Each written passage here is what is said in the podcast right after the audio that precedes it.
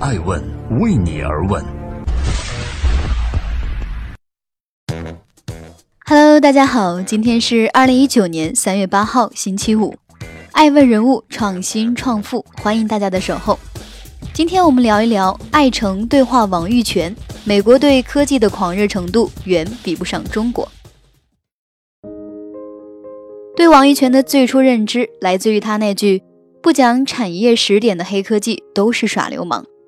黑科技是过去十年不断颠覆人们想象力的高级物种。王玉泉则是最接近这类高级物种的人之一。他既是投资人，不断挖掘和追逐最前沿的创新科技项目，也是创新科技知识的布道者，用最平实的语言讲述科技的未来。如果有个人跟你说：“我在深山里钻研了二十年，搞出一个。”全世界都领先的科技，现在我要做公司，请你投资我。这个人九成是骗子，另外一成则是脑袋有问题。技术不必然需要科学知识，比如当年蔡伦造纸，肯定不知道科学原理是什么，这个纸的纤维是怎么形成的。和王玉泉聊科技，不高深不枯傲，从创新地图到思维模型，再到投资法则，他知无不言，言无不尽。本期爱问顶级人物王玉泉解码二零一九年科技圈的三大趋势。欢迎继续聆听守候爱问人物，爱问人物创新创富，创新的故事大家听多了也就搞错了。王玉泉曾在全球创新二百六十讲中提到，大多数人对创新其实有一点点错误的理解。以为那些是独出心裁的东西才叫创新，比如说国内的共享单车，实际上它只是起源于一个共享的念头，这种创新叫做模式创新，但这并不是创新领域里的主流，而大多数创新其实还是科技的创新。当然，科技的创新很可能没有模式创新那么令人兴奋，所以创新应该如何被定义？是希希望为中国乃至为世界绘制一个真正创新的地图，创新的高地在哪儿？创新的趋势在哪儿？啊，创新的脉络在哪儿？怎么能够让创新的效率更高？我们最近在搞一个体系，最近很快会发布出来，我们叫创新效率。我们琢磨的不是我投一个企业让它成功，我们琢磨的是如何建制一建立一个机制，让一千个企业、一万个企业能够成功。但我不禁要反问。创新它是一个试错的过程，也就是说它是变动的。但在制作地图的过程中，我们尽可能的希望捕捉确定性，这个地图才可以稳定。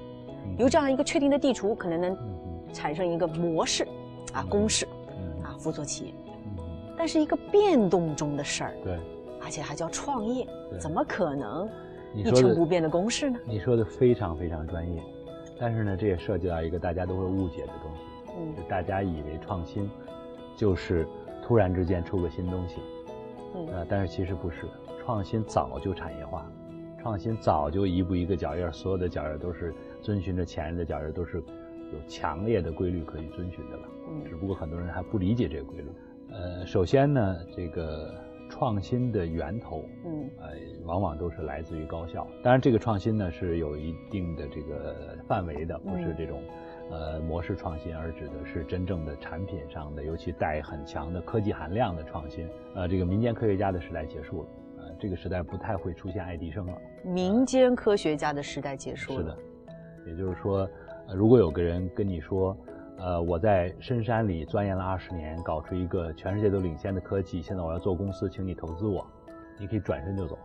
呃，这个人九成九是骗子，因为绝大多数的科技来源是在学术机构。但是呢，不是学术机构自己把这个科研成果转化成产品。嗯，这里面又有一个呃，我们中国经常会混淆的东西，我们搞不清楚什么叫科学，什么叫技术。中国一说就科技，科学呃，科学技术，技术一说就科技，对吧？嗯其实国外是叫科学和技术是。因为我们叫 science and technology。是的。What's the difference？区别在哪儿呢？科学呢，实际上是指的很多原理上的突破。嗯啊，比如说我从科学的道理上知道啊，这个叫。进化论啊，那个叫相对论，而技术是指的我从能力上能够做到以前做不到的事儿。嗯，但是技术不必然需要科学知识。当年这个蔡伦造纸，那肯定不知道科学原理是什么，啊，这个纸的纤维是怎么形成的？但不妨碍它成为中国的世界的四大发明之一。那个技术是成立的。第二一个呢，就是科学，这个有一个，它科学做出来呢，它需要做的叫做科研，叫 research。实际上就是说，你是要用技术手段，使得科研成果嗯变成产品。欢迎继续聆听《守候爱问人物》，爱问人物创新创富。二零一九年三大趋势：自动驾驶、五 G 和商用机器人。二零一九年年初，阿里达摩院发布了二零一九十大科技趋势，包含了智能城市、语音 AI、AI 专用芯片、图神经网络系统、计算机体系结构、五 G、数字身份、自动驾驶、区块链、数据安全等领域。在另外一份由 CES 主办方美国电子消费品制造商协会发布的全球消费科技市场预测报告中，语音计算、机器人、五 G、生物科技、区块链和人工智能并列为2019年六大科技趋势。艾诚与王玉泉的这场对话就发生在 CES 2019现场。面对这些忽远忽近的新科技，我们更想知道他们会以怎样的方式来到我们身边。那么，二零一九年的 CES 上，您看到了什么趋势和机遇？第一个呢，就是说人人都在谈自动驾驶，自动驾驶确实是个趋势，但是自动驾驶这个趋势呢，你会发现说，二零一九年的 CES 展上，自动驾驶似乎平淡无奇，因为和二零一八年和二零一七年讲的没啥区别。但是这个平淡无奇背后，恰恰是个讯号，就是自动驾驶开始进入工业化量产阶段。那这其中有没有坑和泡沫？自动驾驶呢，其实是有很多的这个风险的，或者是有很多的，就像你说的坑或者是泡沫的。那最主要的一个问题呢，就是过于追求极致的这个高水平。那这个看起来人工智能做不到的。就是你在追求极致的时候呢，那个极致往往不容易做到。但是在这过程当中呢，其实技术水平就极大的被拉升了。而这种时候，你甚至。降维去做别的事情，你用这个这么极致的技术，你把它降低难度，然后你可以做很多很多其他的事情。那二零一九年前沿趋势之二，你会给予什么样的答案呢？第二个呢，是一个我自己觉得意外的东西，这个和一个大趋势是相关的，就是五 G 啊。大家你会看到大家都在谈论五 G 了，但我认为呢，五 G 来的没那么快，因为现在谈论五 G 的都是设备上啊，这是不对的。真能引领这个科技的，应该是应用。如果要补充第三个，你会说什么？呃，其实还有一个是机器人，啊，就尤其是呢，我们认为叫做商用机器人。其实去年就看到这个了，今年又出现了，而且更新了，做得更好了。就是现在洗衣机已经很发达了，烘干机也很发达了，最讨厌的是叠衣服。你洗了一堆衣服，它是乱的，你要有个叠衣服的机器就太好了。这件事呢，以前很难实现，因为你没有人，就是人工智能和机器结合做不到。现在呢？变得是反过来了，我觉得是一个很激动人心的时代呢，是需要那双眼睛了，就是说需要那双发现需求的眼睛，因为科技的能力已经超过了需求，所以谁能够首先发现需求，谁就能够很容易的设计出产品。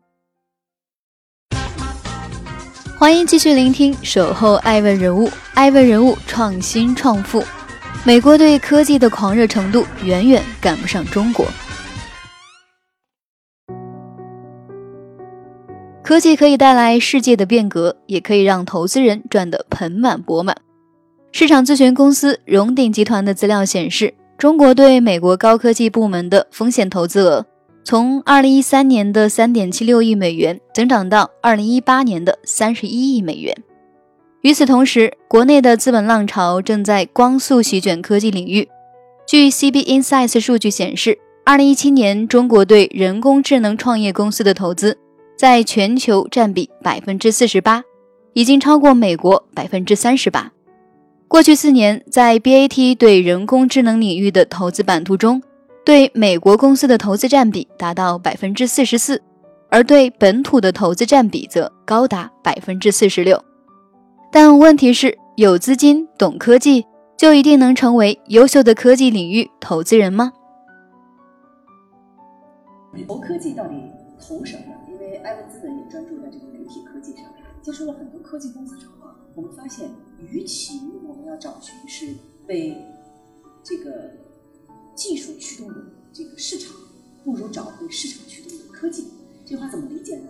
不是从哪出发的问题，而是都要考虑到，就是好的项目都要考虑到。因为从企业角度讲呢，你要投资一定投那最盈利的，对吧？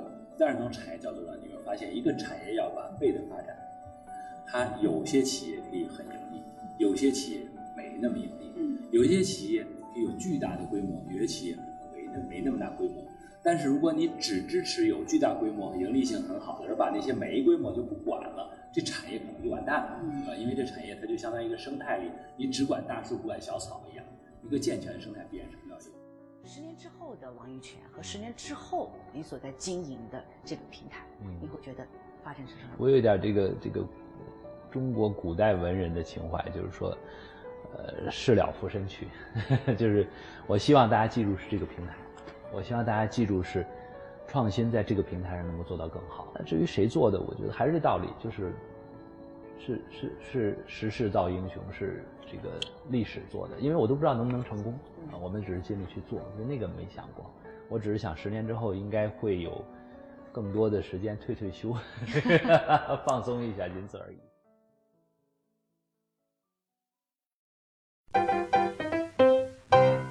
爱问是我们看商业世界最真实的眼睛，记录时代人物，传播创新精神，探索创富法则。